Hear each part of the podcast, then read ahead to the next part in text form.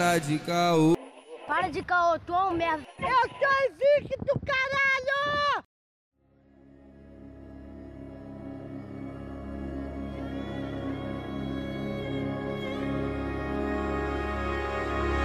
Salve, salve, rapaziada! Começando mais um Caô Cast. Esse daqui é o nono Caô Cast. E olha só, gente, antes da gente começar, eu queria falar um negócio. Quem nunca plantou feijão num copinho não sabe o que é ser fazendeiro mirim. Fala, meu parceiro Lucas!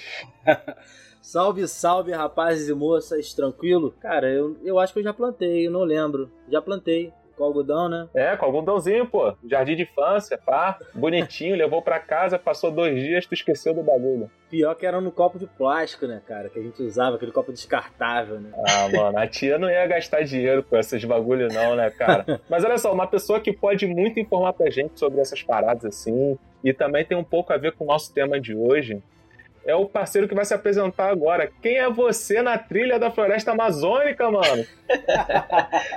E aí, rapaziada, tudo bem? Então, meu nome é Diego, trabalho na área de meio ambiente há uns 10 anos, sou formado como engenheiro ambiental e gestão ambiental, e hoje eu trabalho numa empresa do ramo de petróleo. Que é uma empresa que já impacta bastante o meio ambiente aí. Caralho, é, a gente já teve muita carteirada nesse programa. Mas hoje. É, hoje teve uma carteirada legal. Pô, uma carteirada pesadíssima. Então, rapaziada, depois do salve, a gente começa esse papo aí com o nosso engenheiro ambiental, Diego.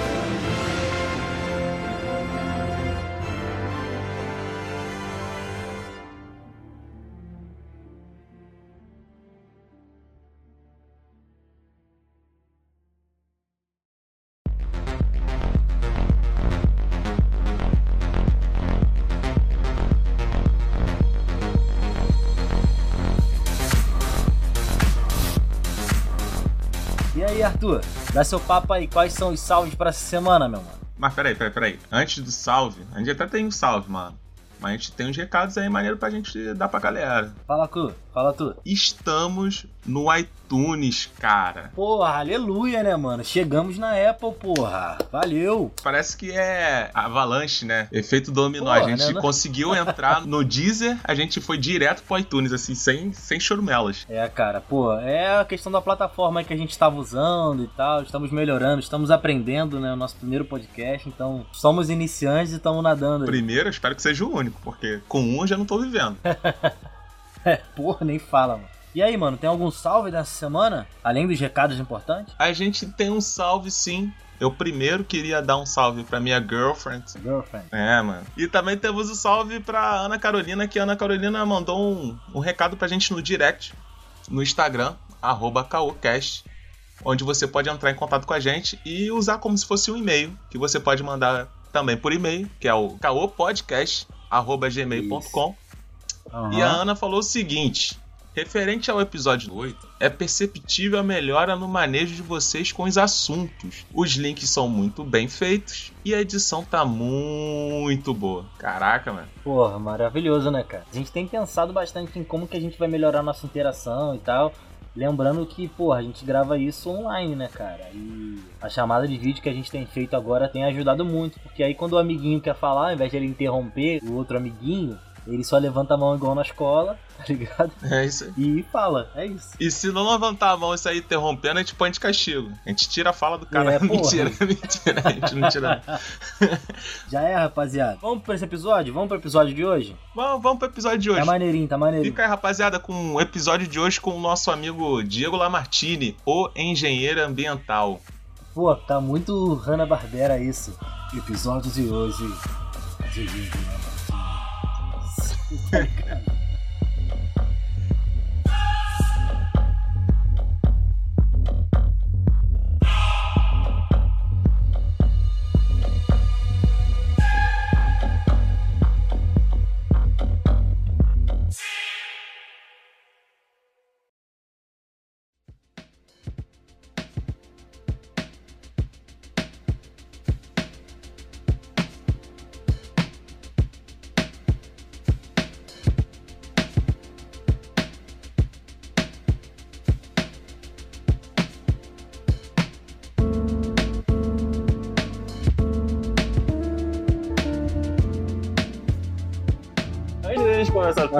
Eu gostaria de falar que o, que o nosso amigo Diego é um exímio trilheiro. É o cara, assim, das trilhas. Diego, como é que tu começou a fazer esse bagulho aí, cara? Então, cara, o que acontece? Eu já, por trabalhar na área de meio ambiente há muito tempo, a gente acaba que desperta alguns desejos, né? Cada um vai pra uma área, né? Uhum. Eu comecei a investir mais aí nessa área de trilha, né? Porque, enfim, questão de gosto mesmo. E já tô aí uns dois, dois anos, três anos aí fazendo isso aí. É uma forma de aí da gente fugir da nossa sociedade que já impacta tanto o meio ambiente, né, cara? A indústria hoje em dia impacta muito. Hoje você pode perceber que você vai pra uma mata fazer uma trilha, alguma coisa assim, ter um contato mais mais paz, né, mais legalize, assim como o pessoal fala hoje em dia.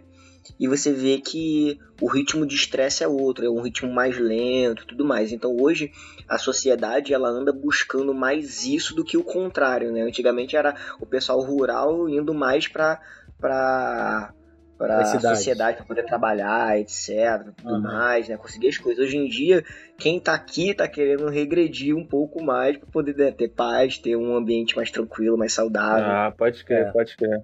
Porque assim, a primeira Sim. vez que eu fui fazer uma trilha, olha, olha só como é que é ridículo. Mas a primeira vez que eu fui fazer uma trilha, a pessoa chegou pra mim e falou assim: pô, né, bora fazer uma trilha, não sei o que, vai ser um pouco difícil, blá blá blá. Eu, caralho, fideu, mano, mas vambora, seguir. Cara, quando eu fui ver era aquela, aquele caminhozinho da pedra do arpoador, tá ligado?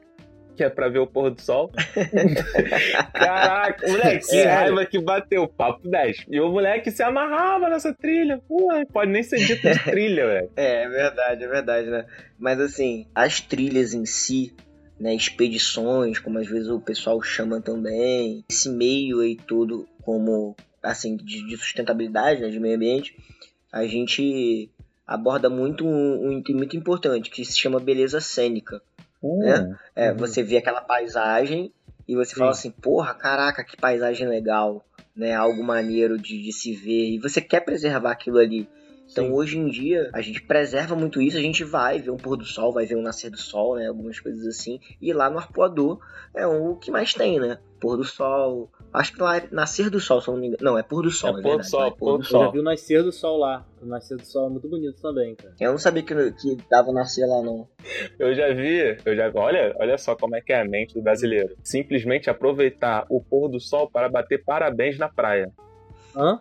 É, eles fazem muito isso. Tá ligado que, tipo assim, você tá fazendo aniversário, né? Aí vai comemorar na praia. Uhum. Eu nu- nunca tinha visto até então, mas naquele dia eu vi. A pessoa tá comemorando na praia. Aí, pra dar mais impacto, tipo, mais gente batendo parabéns, a pessoa espera o Ah, chegar. Quando o nego começa a bater palma.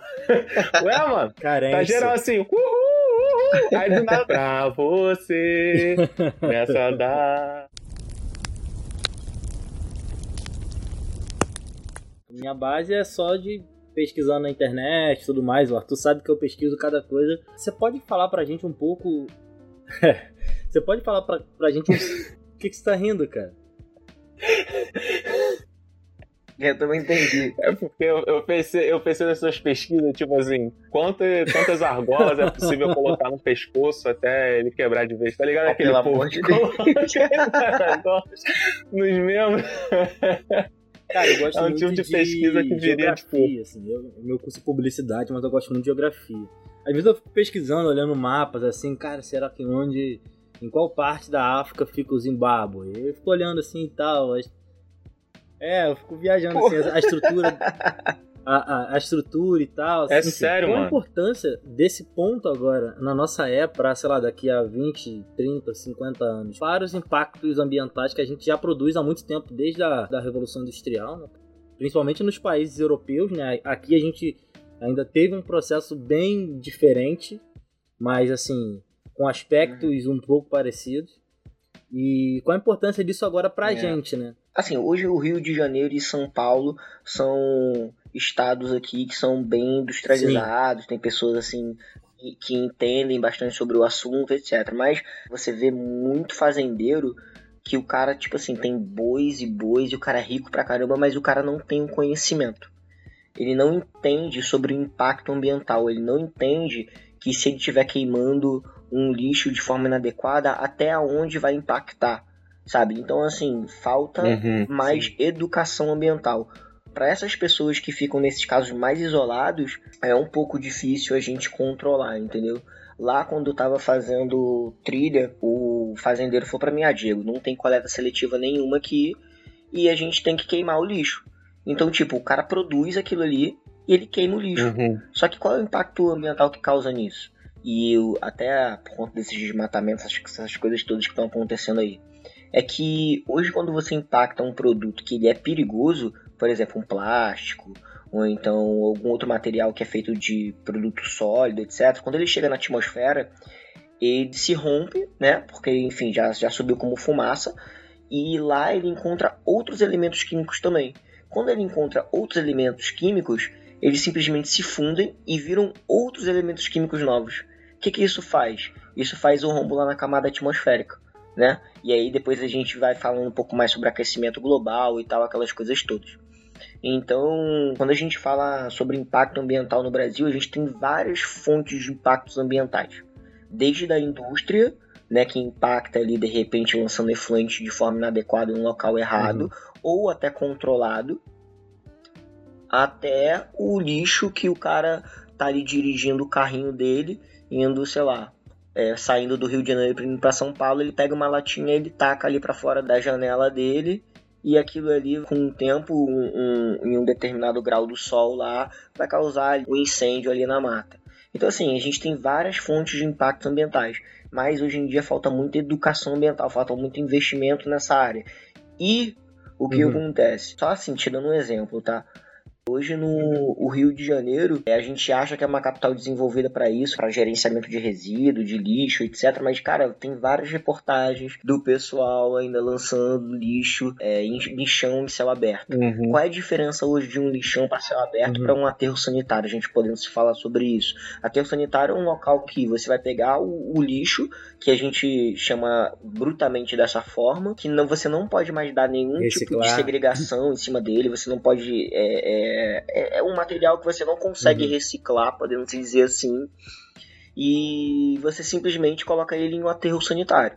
Esse aterro sanitário, o que, que é? É um local que existe uma, é, uma manta que ele vai ficar embaixo, Sim. o resíduo vai ficar em cima, né? E depois de 20 anos ele é coberto. Só que os resíduos e os lixos, eles são tão mal segregados que quase tudo vai para o aterro sanitário. Então, hoje em dia, o problema do aterro sanitário é você conseguir manter Sim. um aterro sanitário, porque manter é muito caro. Então o que eles fazem? Eles pegam aquele lixo e mandam de forma inadequada. Posso dar um exemplo muito claro, um exemplo uhum, fácil? Pode. Por exemplo, hoje, vamos dizer o Arthur, tá? Vou colocar o caso do Arthur aí, mas ele não é sementinha mal. É... O Arthur uhum. decide fazer uma obra na casa dele, né? como outras pessoas também fazem. Aí o que, que, eles têm que fazer? Eles têm que contratar uma caçamba uhum. metálica, né, para deixar lá na casa dele. E ele não se preocupa de para onde que vai aquele entulho. Então, o entulho ele tem que ir para um, um, um local que vá fazer o tratamento desse tipo de lixo. Então, assim, para cada tipo de lixo tem um tipo de tratamento diferente. Sim. Você não manda tudo para o aterro sanitário são tratamentos diferentes. Para um resíduo perigoso, você vai dar um, um tipo de tratamento. Para o uhum. resíduo reciclável, você vai dar outro tipo de tratamento. E assim por diante. Só que o que acontece? Hoje, no Brasil, a gente tem a Política Nacional de Resíduo Sólido. Então, o que, que ela fala? Ela fala que a primeira etapa não é você simplesmente você reciclar um resíduo. Ou então, a primeira etapa não é simplesmente você pegar o resíduo e você colocar lá no aterro sanitário. A primeira etapa é você não gerar. É você ter a consciência Isso. ambiental e sustentável de você achar que eu gerando esse tipo de resíduo, o que, é que eu vou estar tá impactando? Ou então, quais são os materiais que foram construídos, que foram tirados, de, é, as matérias-primas, como madeira, etc., enfim, para se construir aquele material e aquele material tem necessidade realmente de eu utilizar ele? Ah, não tem. Então, se não tem, vai se manter em estoque. Entende? Então, assim, o maior impacto é isso. É eles não entenderem aonde eles vão impactar e o que está levando àquela ação deles. Quando você falou dos aterros e mencionou que tem certos resíduos que não podem ser jogados nos aterros, eles incluem o hospitalar uhum. e o uhum. nuclear, né? Que não pode ser jogado lá, eu não sei se estou certo. Também não pode. Na verdade, o hospitalar e o nuclear também são resíduos perigosos. Só que o nuclear você hoje não tem um tipo de tratamento que você vai ser dado para o nuclear. Então, eles estão pesquisando, enfim, formas de tentar fazer algum tipo de tratamento em cima disso, mas não tem. Então, geralmente, eles mantêm isso em um local diferenciado, especial, podemos dizer assim. Saquei. Porque, olha só, você disse sobre o lixão, né? Que é aquele negócio que vai entulhando de qualquer jeito e vai indo lá. Em terra, exatamente. De forma inadequada, isso mesmo. O lixão é um local que não tem tratamento nenhum. É um buraco que o cara abre e joga lixo. É porque o aterro sanitário, pelo que eu lembro, ele é impermeabilizado no solo, né? Exatamente. Só que ele só vive durante 20 anos. Entendi. Depois É, eles fazem é a- o replantio em cima, e aí você tem que fazer análise de como tá sendo, etc. Por quê? Porque ele gera chorume, ele ainda tá ali embaixo, aquele lixo ainda tá ali embaixo, até se degradar vai demorar anos e anos e anos. Uhum. E aí aquilo ali vai gerar o chorume que o Mambo tava falando, e o chorume vai pra onde? Vai pra atmosfera. Mas aí, Diego, eu lembrei que tem mais um aterro, né? Que é o aterro controlado. Sim, o aterro controlado nada mais é do que um antigo lixão que o cara decide fazer um, um aterro né, naquele Uhum. local, como se fosse um aterro sanitário, mas nunca vai ser um aterro sanitário, ele se chama de aterro controlado. Entendi. Caraca, é só isso? É, é, resumindo assim, é essa a história. Caraca. Eu lembro que há uns anos atrás, quer dizer, bastante tempo, na época que eu tava na escola, eu sou de São Gonçalo, né? E a gente visitou com um professor de biologia um, um lixão aqui, que ele fica bem próximo do, da Baía de Guanabara. É, fica. ah, São Gonçalo tem praia, tá? E ele fica próximo à praia e fica próximo a uma área de mangue. Aham. Na época das Olimpíadas, houve uma preocupação quanto a isso, porque eles tinham aquela promessa e tudo mais de limpar a Baía de Guanabara, né, aqui no nosso estado. E eu lembro que aqui no meu bairro tem uma nascente de um desses rios que desembocam lá, dos diversos ao redor da Baía de Guanabara. Muitas pessoas foram deslocadas e tudo mais, mas não rolou. Teve também uma proposta de mudar esse lixão de lugar, porque de alguma forma ele impactava na diversidade não só da fauna ali, do- dos peixes e tudo mais, também da flora da região. Como que é, como seria, isso não aconteceu, né, até hoje, mas como que seria transportar todo esse lixo para outro lugar? Existe uma forma menos impactante para isso? Cara, não. Ele iria manter aquele tipo de lixo que tá ali, ou então tirar o que Uhum. tá assim, as sobras que ele consegue tirar. Sim. Vai transportar isso pra algum outro local, como se fosse um aterro sanitário. Uhum. né?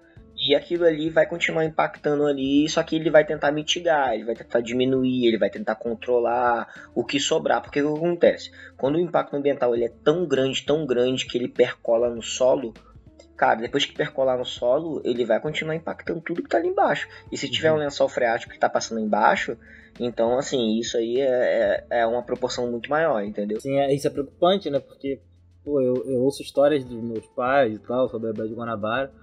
E isso é preocupante porque talvez eu não, não veja a Baía de Guanabara limpa, né, cara? Isso é preocupante até para a economia do nosso estado, né? É, o problema mesmo é que o pessoal não decidem investir nisso, mas Uhum. é uma coisa que eu falo e eu falo pra todo mundo. A Baía de Guanabara, ela é aberta ao oceano. Então, assim, ela nunca vai, tipo assim, morrer de vez. Sim. Nunca vai existir isso. Hoje, na Baía de Guanabara, ela abriga muitos muitos animais que são silvestres, muitos animais assim aquáticos que não tem em outras partes do mundo. sim. Poucas pessoas sabem disso. Foi feito um estudo ano retrasado sobre a Baía de Guanabara e mostrado também na Europa e alguns outros locais que lá, aqui na Baía de Guanabara, a gente abriga alguns tipos de arraias que não tem em outras partes do mundo. Caraca. Então, assim, existe muitos peixes e alguns outros crustáceos também, enfim, que tem aqui no, na Baía de Guanabara e não tem em outra parte do mundo. Isso é muito interessante, o pessoal não sabe disso. Sim. Se faz muito importante saber disso. Depois eu vou ver se eu consigo deixar o link com, com vocês desse vídeo e aí vocês repassam e tudo mais. Mas assim, o cara era um mergulhador Uhum. né? Eu sei disso porque minha empresa ela investiu nisso, nesse projeto. E aí o cara era um mergulhador e ele, assim, filmou toda a vida que tinha aquática e tudo mais. A área da Baía de Guanabara que mais tem arraia, enfim, esses outros tipos de, de animais, Uhum. espécies, é ali na parte da Urca. Né? Ali onde tem a Ah. FRJ e tal, por Eu ali. acho que eu vi esse Ali é vídeo. um dos números que mais tem. Eu acho que eu vi esse vídeo na enseada É do que Botafogo. nem aquela barragem da Mariana, né? Quando a barragem caiu, estipularam que ali em torno do rio existiam em torno de 500 espécies de animais, insetos, aí é variado. 500 espécies. Dessas 500 espécies, 150 foram pro ralo. Cara, isso é bizarro, isso é bizarro. Sim, não, não existe mais, não existe mais. É. Cara, isso é importante a gente falar porque as pessoas não têm a, a noção de como que é importante o ciclo das espécies, né, cara? O ciclo das espécies. Tem Sim. espécie que não tem um predador natural e ela é colocada às vezes em outro local e tudo mais. E quando ela é extinta, isso desequilibra todo um, um ecossistema, né, cara? Isso é, é um pouco preocupante. É. Um pouco não, né? Muito preocupante. Mas vou te falar, em questão de tratamento, Hum, eu sou bolado com Paquetá, mano. por quê? Na moral, alguém aqui já entrou na água de Paquetá? já Nunca foi na fui. praia de Paquetá? Ah, eu já entrei, horrível. Que horrível. isso, moleque. Caraca, é é uma lama que o nego chama de areia. Mas é uma lama. É. Na, é, na real, é uma lama. Hum. Caraca, ela entra pelos seus dedinhos, tá ligado? Vãozinho Ah. do dedinho, dando nervoso, caraca. Um cheiro inacreditável. Cara, aqui em São Gonçalo o pessoal nada, mano. Tranquilo, já fui na praia e tal. Assim, a orla, mano, é bonita, tem normalzinho e tal, tem os quiosques de boa. Mas assim, ninguém entra na água. Não, mas aí você tá falando brasileiro. O brasileiro pega a onda em enchente, mano. Pior que é, mano. A gente tem um, um problema muito grande, cara, aqui no Rio de Janeiro de saneamento básico, Enorme, né? enorme. Lá na Barra é um dos lugares assim que. Caraca, é, é horrível isso. O lançamento do esgoto praticamente é feito sem tratamento nenhum, sabe? Isso é muito Uhum. preocupante. Por quê? Porque, assim, só pra gente entender um pouco. Hum. O que, que é o, o esgoto dentro de um mar? Tipo assim, enorme. Você lançar isso a milhas e milhas da costa, num oceano. Não é nada. Por quê? Porque o esgoto nada mais é do que carga orgânica. Então quem se alimenta disso são os peixes, enfim, etc. Beleza. Só que quando você coloca um excesso de carga orgânica muito grande em um local que não consegue fazer essa floculação, aquele local morre. Por isso que a gente vê mau cheiro, a gente vê aquele excesso de algas, etc, etc, etc. Isso nada mais é do que excesso de carga orgânica, ou seja, excesso de esgoto que está sendo lançado de forma inadequada. E falar em negócio orgânico, a gente tem que lembrar que o, o ser humano é o único animal que produz lixo. falar que o caminhão do lixo é uma espécie de correios, né, cara? Ele só transporta seu lixo. O lixo não, ca- não acaba, ele só sai da sua frente. Exatamente. E eles fazem isso, eles impactam também o meio ambiente também. Com o quê? Com a emissão de gases em excesso. Se eu não me engano, existe forma de, de combustível que é feito através do lixo, se eu não me engano. É uma das formas. Sim. É, quando você pega um resíduo perigoso, nem todo resíduo perigoso você pega ele e você lança depois para um aterro, não. Uhum. A maioria dos resíduos perigosos que você pega, você transforma ele em blendagem, você transforma ele em matéria-prima novamente para a indústria. Essa é a finalidade. É você pegar um resíduo, por exemplo, que é reciclável, você transformar ele. Quando você pega um resíduo reciclável, quando se diz assim reciclar, você é, significa você transformar ele em matéria-prima novamente para a indústria. Uhum. E isso da mesma forma como funciona com os resíduos perigosos. Você pega ele, você blenda, você faz um, um tipo de produto novamente para a indústria, entendeu? Uhum. Então, assim, na verdade, a maioria das coisas são recicláveis. Hoje em dia, o nosso maior problema é que o governo ele não investe nisso. Então, ele perde muito dinheiro nisso. né? Eu vi uma reportagem há pouco tempo de que traficantes estavam manipulando isso. E eu achei muito interessante, porque pessoas acham que os traficantes também não manipulam o lixo, etc, tudo mais. Por quê? Porque, cara, o cara tem que pegar aquele lixo, ele tem que lançar em algum lugar. Sim. Então o traficante vai lá e fala assim, olha só, 100 reais aqui pra você, pô, colocar aqui o lixo de forma inadequada, beleza? Pô, beleza. O outro lá cobra 700 reais o, sei lá, uma, a tonelada, o aqui tá cobrando 100 reais a tonelada, então beleza, vou jogar aqui.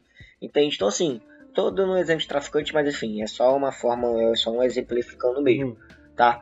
A maioria dos resíduos, eles podem sim sofrer reciclagem. O tratamento, na verdade, mais adequado é esse.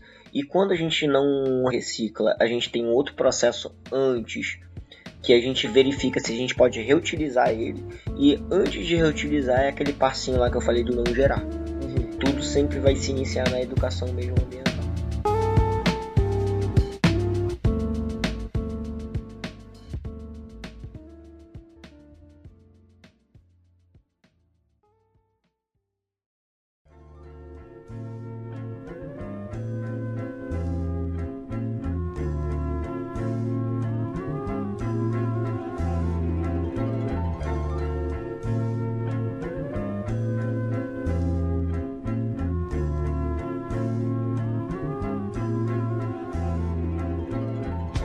Fase bem triste e impactante para a sociedade. A gente se informa através das redes sociais, da televisão e tudo mais.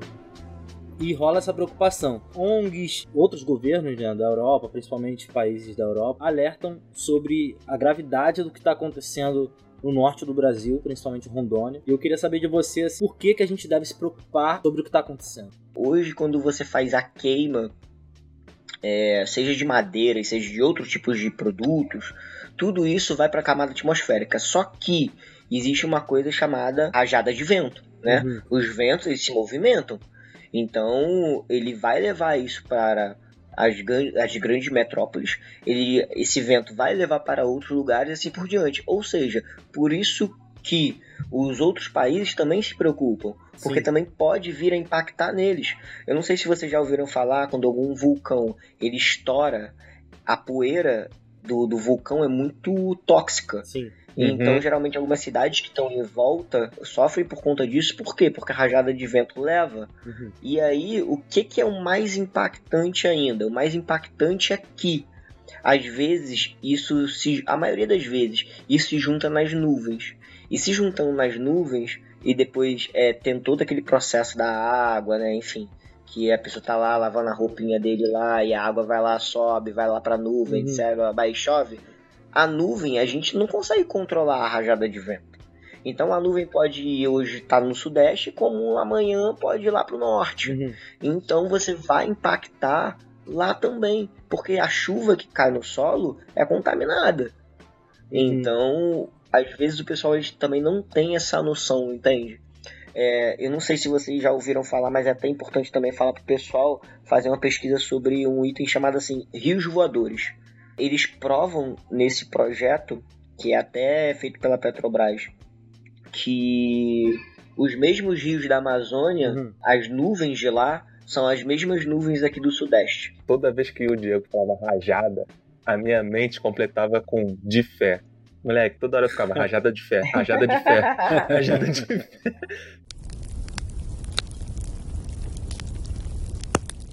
Pequenos atos que a gente tem aqui, até da nossa sociedade bobos, podem atingir outros lugares. É, existem países na África que recebem muito lixo do país da Europa. E isso também é Sim. muito preocupante, cara. O pessoal pode Exato. pesquisar na internet, aí tem a, a Ilha do Lixo, cara. Isso é bizarro. Você lembra aquilo que a gente estava comentando no início, Uhum. que as regras internacionais são diferentes das nacionais? Sim. É, é sempre assim, a internacional ela vai estar acima, depois vai vir a regra federal, ou seja, aqui nosso Brasil, depois vai vir as estaduais. Né, que é tipo INEA, que, né, que é aqueles nossos órgãos que a gente tem por aqui, que é do Rio de Janeiro. As embarcações marítimas, vamos colocar aí uma que impacta bastante. Um conterneiro, aqueles que levam container, Sim. Hum, podemos hum, dizer assim. uhum. que levam container da África para outro lugar e assim por diante. Sim. Enfim, essas embarcações em águas internacionais elas podem lançar lixo. Tá lá escrito na, na Marpol, né, que é a, a normativa lá internacional. Ela pode pegar um saco plástico, amarrar numa pedra e lançar no leito marinho, contanto que garanta que o plástico vá parar até o final lá, né, no oceano e tudo mais. Isso, cara. Então, assim, as normativas internacionais, elas são muito abertas e elas impactam muito o meio ambiente. As normativas federais deveriam, assim, sofrer atualizações também e assim por diante. Imagina você tem que ter, sei lá, 100 pessoas trabalhando, 200 pessoas trabalhando dentro de um container. Muita coisa. Pô, o cara vai gerar muito lixo. Pra vocês terem noção, as embarcações lá que trabalham com a gente, eles ficam só 30-30, né? Ficam 28 lá, podendo se dizer essa próxima plataforma, e depois vêm, trocam de turma e ficam mais 28. Eles geram por mês, somatizando todos os tipos de resíduo assim, mais ou menos umas duas toneladas de resíduo. Caraca, mano. Só a galera ali, né? Exatamente. Só esse pessoal. E exatamente. Por quê? Porque, cara, o pessoal não entende que não é só o resíduo que é, eu gero, o Lucas gera, o Arthur gera e tudo mais. Não é só um papel, um plástico, etc. Não é só isso. Quando você está em um veículo, por exemplo, você tem que fazer manutenções. Uhum. Você, é, você tem que fazer limpezas. Então, assim, tudo isso gera resíduo, gera lixo Uhum. entende? E aí, quando você tá de frente com uma normativa internacional que o cara fala que você pode amarrar ali um pedaço de, sei lá, um material de ferro que vai levar até o leito marinho e você vai impactar o leito marinho, você entende o motivo que a ilha do lixo hoje existe muito lixo. Por quê? Porque as correntes marinhas levam para algum lugar. Sim. Então, quem descarta aquilo ali de forma inadequada são as embarcações internacionais, entendeu? Tava até vendo um, um estudo que demonstrava que Mato Grosso, Mato Grosso do Sul, eles vêm diminuindo o seu desmatamento, mas é porque já não existe tantas áreas para desmatar. E a agropecuária é importantíssima para a nossa economia e tudo mais, segura onda em diversas situações. Nós somos os maiores produtores de soja, se eu não me engano, de carne, carne vermelha também. Isso, o PIB é muito. se levanta muito por conta disso, cara. Sim, é. Então a gente é muito dependente dessa situação. Então a gente vê um pessoal querendo, é, digamos, eu ouvi muita gente falando isso. Ah, os caras querem trabalhar.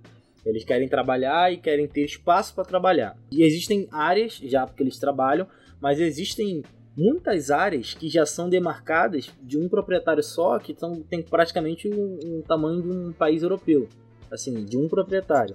E é uma área, Uhum. é uma área enorme. A gente vê esse Sim. pessoal conversando sobre isso, mas é difícil entender, é difícil colocar, até você falou que o pessoal, que, que senhor não tinha instrução e tudo mais. É difícil colocar na cabeça dessa pessoa que se ela desmatar, talvez a, a soja dela não vá brotar ali, porque não, não haverão chuvas. Como que a gente consegue incentivar isso? Assim, pro, pra agora, não pra daqui a 50 anos. O que mais falta hoje em dia é auditoria, cara. Uhum. É, se a gente tivesse profissionais para fazer auditoria, frear um pouco isso, isso também talvez não aconteceria dessa forma, entendeu? Quando um profissional da área do IBAMA, ou então nível federal, nível estadual, ele vai fazer um tipo de auditoria e ele dá nega, ou então dá não conformidade, podemos dizer assim, ou dá uma penalidade. Cara, geralmente esses fazendeiros lá não são os mesmos fazendeiros que a gente pensa que o cara não tem arma. Cara, o cara tem arma. O cara tem pessoas que, porra, dão um tiro mesmo e não estão nem aí e matam mesmo, sabe qual é? Uhum. é? É totalmente diferente a lei lá. Então, assim, se o cara chega lá e dá uma não conformidade e fala que não pode fazer, o cara chega pra ele e fala assim: vou continuar fazendo porque só tenho essa forma de fazer, e é isso, e se você não gostou, eles resolvem de uma outra forma. Entendeu? Então, assim, eu digo isso porque eu tava muito em contato com vários guias lá e eles contavam várias histórias. Mas o que eu tô falando pra vocês é uma coisa muito importante. As queimas, elas vão continuar. Elas vão ter sempre. Por quê? Porque a própria natureza Produz. ela tem alguns tipos de flores que elas liberam pólen e depois de acordo com uma época do sol, etc, elas autoprovocam esse incêndio. Então assim, vai ter incêndio, entendeu? Só que assim, uma coisa é aquele incêndio de grande escala, que o cara tá querendo abrir aquilo ali, aquela área toda, porque ele quer desmatar, e aí, enfim, ele quer construir ali, sei lá, uma fazenda X, assim Uhum. por diante, enfim. pesquisando e tudo mais, a gente descobre que o desmatamento que rola por lá, na maioria das vezes, é ilegal. Como sociedade civil, a gente não vê o valor é, voltando para a sociedade desse desmatamento. É o que tá rolando Uhum. agora, cara? É o que tá rolando agora e o que sempre rolou, né, cara? Sim. Porque assim, tem um cálculo que você faz pra quanto que vale uma árvore X. Às vezes uma pode custar 80 mil, às vezes uma 100 mil, às vezes 200 mil. Caralho. Então assim, você vai tirar ali uma árvore que custa 200 mil, vai, pô, vai cortar e vai levar, sei lá, 20 árvores. Porra, não é lucro pro cara? Pô, é lucro pro cara. O cara vai fazer só três viagens, vai gastar, sei lá, 200, 100 mil reais de diesel, podemos dizer assim, jogando muito pro, pro alto, tá? Sim. Então, assim, caralho, o cara vai lucrar, entendeu? Muito. Em cima disso. É muito dinheiro que rola em cima disso que o pessoal não sabe. O pessoal não tem essa noção. Às vezes o cara quer desmatar aquilo ali pra fazer uma fazenda. Uhum, Pra vocês terem noção, um boi que não é demarcado é tipo assim, 5 mil reais. uhum. E, e depois, quando você vai vender ele, quando você vai passar ali pra frente, é tipo assim, 15 mil reais. Caraca, o boi é tipo a valorização do imóvel, né? Quase São isso. ações, Mas, já, por- mas olha só, se liga. Mano, eu, eu não sou agrícola, o Diego é engenheiro ambiental, mas eu sou um plantador de feijãozinho. Então acho que eu deveria ter respeito aqui. Ah. Mas, é, pelo que eu vi aqui, a, a queimada tem aquela queimada controlada, né? Que é pra você tirar o que tá ali, tipo, quebrar o solo um pouco e depois Hum. você conseguir fazer o replantio. Não sei se tá certo. Existe daí, Diego? Tem, tem queimada, é, tem queimada controlada também. Na verdade, assim, o IBAMA, ele acaba que libera algumas licenças, né? Existem áreas de proteções ambientais de forma integral que você não pode fazer nada disso. Uhum. existem algumas outras áreas de proteções sustentáveis. E essas áreas de proteções sustentáveis, elas se ramificam em vários pontos. E assim, existe isso sim, de queima controlada, sim. Mas Uhum. aí, cara, o cara é, é proprietário, e aí ele vai ter que pedir o aval do IBAMA, aí o IBAMA vai ter que aprovar. Geralmente essas áreas. Caraca, até esse processo aí. O processo é muito longo, é muito demorado. O órgão ambiental não vai falar, tipo assim, isso da noite pro dia. Não é assim, entendeu? Então, quem sempre vai tomar essas decisões vai ser o órgão ambiental, seja estadual, seja federal. Eu ouvi dizer, cara, que existe um ponto de degradação da Amazônia que não tem mais reversão. Ih, pode crer, hein? Que a própria Amazônia, ela se autodegrada e não consegue se renovar, né? Qual seria esse ponto de autodegradação e se reflorestar é uma É, opção? esse grau assim, assim, quem tem que dar isso o aval mesmo é o órgão ambiental, que ele vai fazer o estudo de Aham. impacto da área e tal, babá. E aí em cima disso ele vai formar. Mas, cara, é, acho que vocês não sabem, mas por minuto a Amazônia consegue lançar um metro cúbico de água doce. Que isso? Ela consegue produzir um metro cúbico de água doce por cada minuto. Um metro cúbico são mil litros. Papo 10, mano? Aham, são mil litros. Então, assim, o pessoal não tem essa noção Sim. de quanto que impacta. Hoje, se você pega, tipo assim, aquela quantidade que a gente tava falando ali de efluente aqui do Rio de Janeiro e tudo Uhum. mais, que às vezes fica aquela língua negra Sim, e tal, sim. ali no mar. Se você lançar isso na Amazônia, cara, vai impactar muito pouco. Por quê? É aquele negócio. A quantidade que tem de água é tão grande, a carga orgânica vai ser pequena comparada à quantidade lá da Amazônia. Hoje, uma das áreas lá que é o Ibama brecou foi por conta dos corais, Aham. né, que o pessoal tava querendo explorar lá, uma empresa de petróleo tava querendo explorar, e aí o IBAMA não liberou a licença e tudo mais para fazer a exploração, porque descobriram que lá tem certos corais que não tem em outra parte do mundo e tudo mais. Essa parte de impacto ambiental irreversível, eu acho que a- o reflorestamento com certeza é uma das alternativas, Uhum. mas não adianta, tipo assim, você fazer o reflorestamento daquela área, sendo que você tem que esperar anos Uhum. para que, né, aquela floresta ali se torne mais, in- podemos dizer assim, independente, tenha que se crescer, entendeu? Sim. Tem que se desenvolver. Quando a gente faz o desmatamento de uma área, animais que sobrevivem naquela área, muitos deles também não morrem. Eles vão para uma outra área. Então, se eles vão para uma- um outro habitat que não é o deles, eles se tornam predadores. Aí eles impactam também aquela área ali também. Então, assim, é, é todo um ciclo, sabe? Não é só a árvore que tá caindo, ou então não é só o rio poluído. É tipo assim, o, o, e o que sobrou foi para onde? Vai impactar em algum lugar também, entendeu?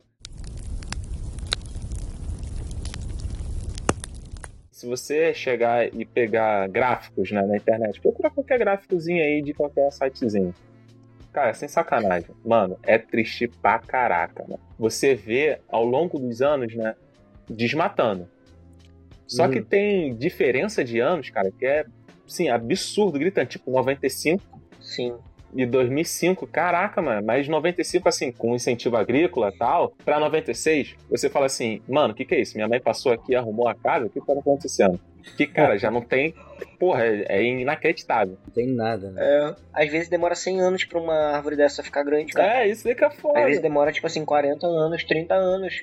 Então, tipo assim, o cara vai fazer uma base de cálculo de 10 anos pra cá, caralho, vai continuar não tendo nada e vai continuar devastando cada vez mais, entendeu? Exato, é, esse é o meu ponto. De 2004 pra 2005, outro, outro boom, assim, outra porrada, tá ligado? E aí, quando você vê de 2005 pra 2006, 2007, 2008, você fala assim, ah, peraí, quase não mudou nada. Quase não mudou nada justamente porque foi o que o Lucas falou antes. Cara, já não tem mais o que desmatar. Não tem. Aí começaram a ter várias paradas assim de, de queimada e desmatamentos, né? Que são tráficos praticamente. Cara, talvez esse seja o episódio do Calcast mais triste, né? Não tem, não tem, não tem jeito, cara. Realmente Não, eu, impactado. eu, eu ponho fé no, no meu cérebro voraz para fazer piadas em momentos inoportunos. O brasileiro, né? Assim, hoje em dia a gente tem, claro que a gente tem obras de engenharia, né? Que vão, pô, ajudar com a sustentabilidade. A gente tem lá o.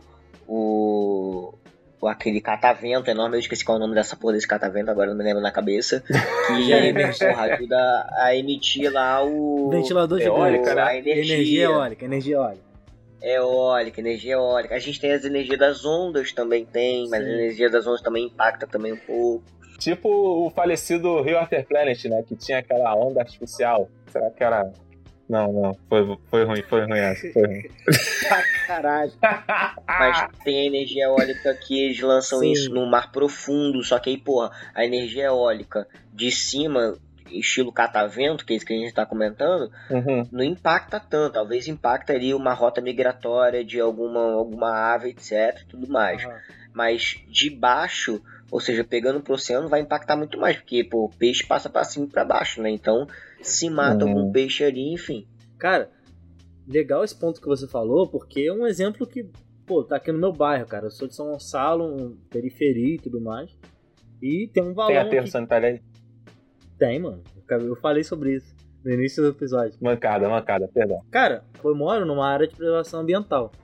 É a APA do Rio Pequeno. Aqui perto da minha casa, apesar de, ter, de ser uma área de proteção ambiental, tem um valão. E eu vi que na criação dos esgotos e tal, das redes de esgoto, e onde desembocam nos rios que vão para os mares, geralmente eles fazem canais retos, coisas retas. E geralmente os rios, eles têm uma ondulação, né? Uhum. vai, sobe. E quando você coloca isso reto, isso atrapalha na produção de água. Posso estar falando merda. Ah, é? Tem que, É porque diminui. tem que ter curva? Hoje você tem, por exemplo, a cidade do Rio de Janeiro. Existe um, um nome chamado plano diretor. E esse plano diretor significa o seguinte: eu não sei se vocês já ouviram falar, mas tem alguns lugares que, tipo assim, você só tem que criar prédio até, sei lá, sete andares. Sim, Ah, sim. 14 sim, andares. sim, sim. etc. Só que aí, esses planos, geralmente, eles também fazem a vazão, eles fazem um cálculo da vazão do esgoto. Então, assim, o esgoto não pode ir numa velocidade muito grande. Porque se ele for numa velocidade muito grande, não dá tempo do rio que desemboca ele, Uhum. ou então da estação de tratamento de esgoto que vai receber, fazer a decantação, fazer o processo que tem que fazer para depois lançar. O certo qual é? O certo é esse resíduo que é efluente sanitário e tudo mais, ele ir para uma estação de tratamento de esgoto, essa estação de tratamento de esgoto fazer o que ela tem que fazer e depois lançar no pode ser no mar ou então lançar em uma outra área, mas que essa área seja enquadrada pelo nível do INEA, né, aqui Rio de Janeiro, Uhum. Hum. e eu eu acho que São Gonçalo é Secretaria do Meio Ambiente, não lembro. Enfim, que seja determinada pela área, o enquadramento, a potabilidade, ou seja, tem que ter uma análise que é feita para ver se está tudo correndo tudo certinho, para aí sim ser lançado. Queria denunciar aqui para a prefeitura do meu município, prefeitura de São Gonçalo, que apesar de termos aqui no meu bairro, em Pequeno, uma área de preservação ambiental, existe um lixão a céu aberto, na beira da estrada, todo mundo passa, todo mundo vê, todo dia aumenta, pessoas colocam lá entulho e nada é feito e tudo mais. Só para vocês terem noção, só para uma base de cálculo, tá? Uhum. Um saco plástico demora 100 anos para se degradar no meio ambiente. Certo. 100 anos. Agora, por exemplo, se você lança uma comida que é um produto orgânico no meio de uma floresta enorme, ah, cara, aí a formiguinha vai comer, etc. E, porra, nem vai impactar tanto. Mas é aquele negócio, tipo assim, é fazer a sua parte. Educação ambiental é isso. Eu ensino pro Arthur, o Arthur vai lá e ensina pro Lucas, o Lucas vai lá e ensina pra Beltrano, que ensina pra fulano, etc. Só que assim, se a gente parte de um princípio de, ah, se o outro não faz, eu vou fazer por quê? Importante Tipo, isso, todo mundo importante. continua impactando ao mesmo tempo. Isso É, é, é a mesma coisa que, por exemplo, se, se a gente pega um real de cada pessoa no Brasil, porra, vai juntar quanto? Sabe? Então é a mesma coisa. Se cada um descarta um quilo de lixo, quanto que vai juntar? Um quilo de lixo é coisa pra caramba. Quanto que vai juntar? Qual é o impacto que a gente vai causar, entende? Mas aí E volta para aquela é que o casa pessoal- lá que você falou, né, cara? Que o importante, então, não é nem o pós, é o pré. Quando você pensa É. antes mesmo de consumir ou, ou comprar aquilo ali, né? Queria abrir só uma observação, uma parada muito importante que eu quase esqueço de falar pra vocês. Cara, a gente tá causando um impacto tão grande na nossa saúde que o pessoal não entende. Hoje já foi feito vários estudos que o peixe e alguns outros animais que a gente já, já se- acaba se alimentando né, na cadeia, etc. A maioria deles tem plástico, que a gente chama isso de microplástico. E o plástico é um dos materiais que mais causam câncer. Então, isso é importante a gente falar, isso é importante a gente entender sobre esse impacto ambiental que, cara, tá ficando, tipo assim, é foda, sabe? Tá enorme. Então, enfim. E assim, a gente nem falando sobre agrotóxico e esses outros itens que são uma outra coisa, né?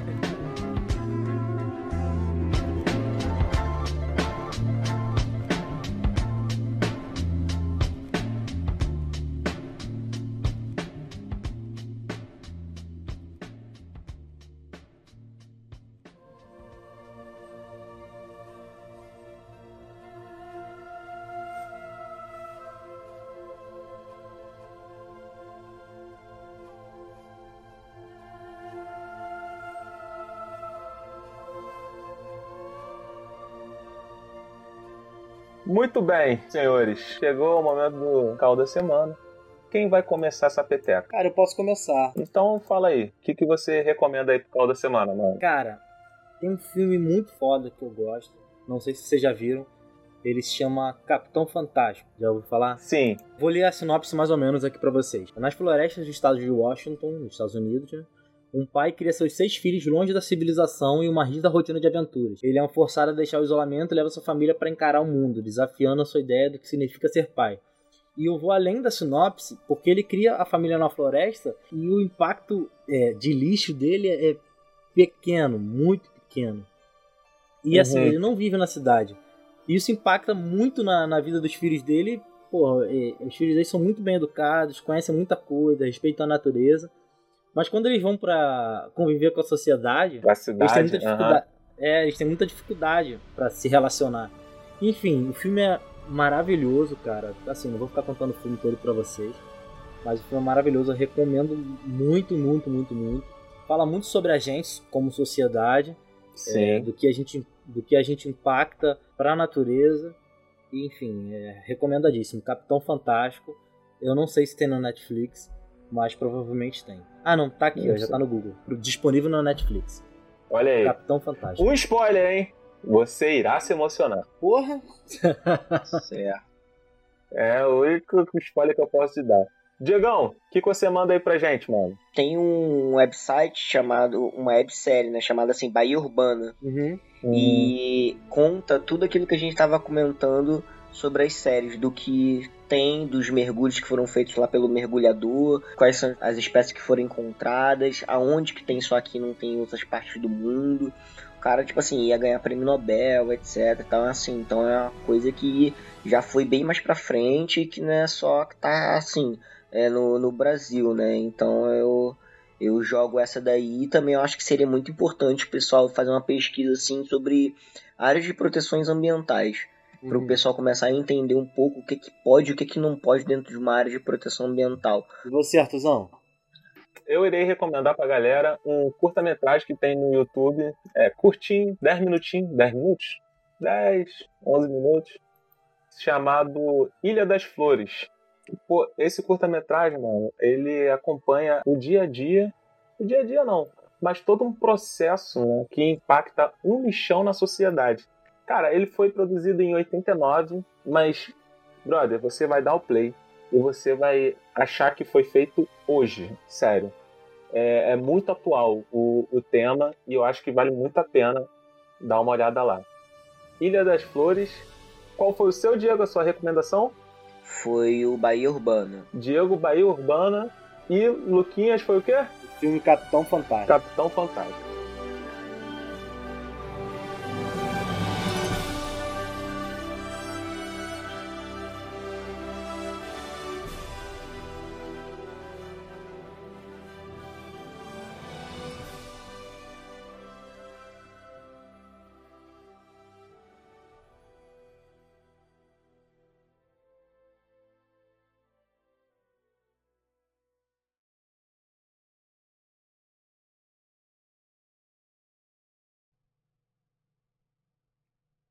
Quando eu fui uhum. agora pra, pra Cuiabá, eu acho que era uhum. Cuiabá que eu tava. É porque eu fui para dois lugares. Tocantins. Não, foi, foi Tocantins. Babaca, Tocantins. Né, Quando eu fui para Tocantins, é, lá se divide em duas partes: Jalapão e a parte da Chapada das Mesas que fica próximo do Maranhão. É, nessa Chapada das Mesas que eu fui, uhum. eu fui uma fazenda lá E.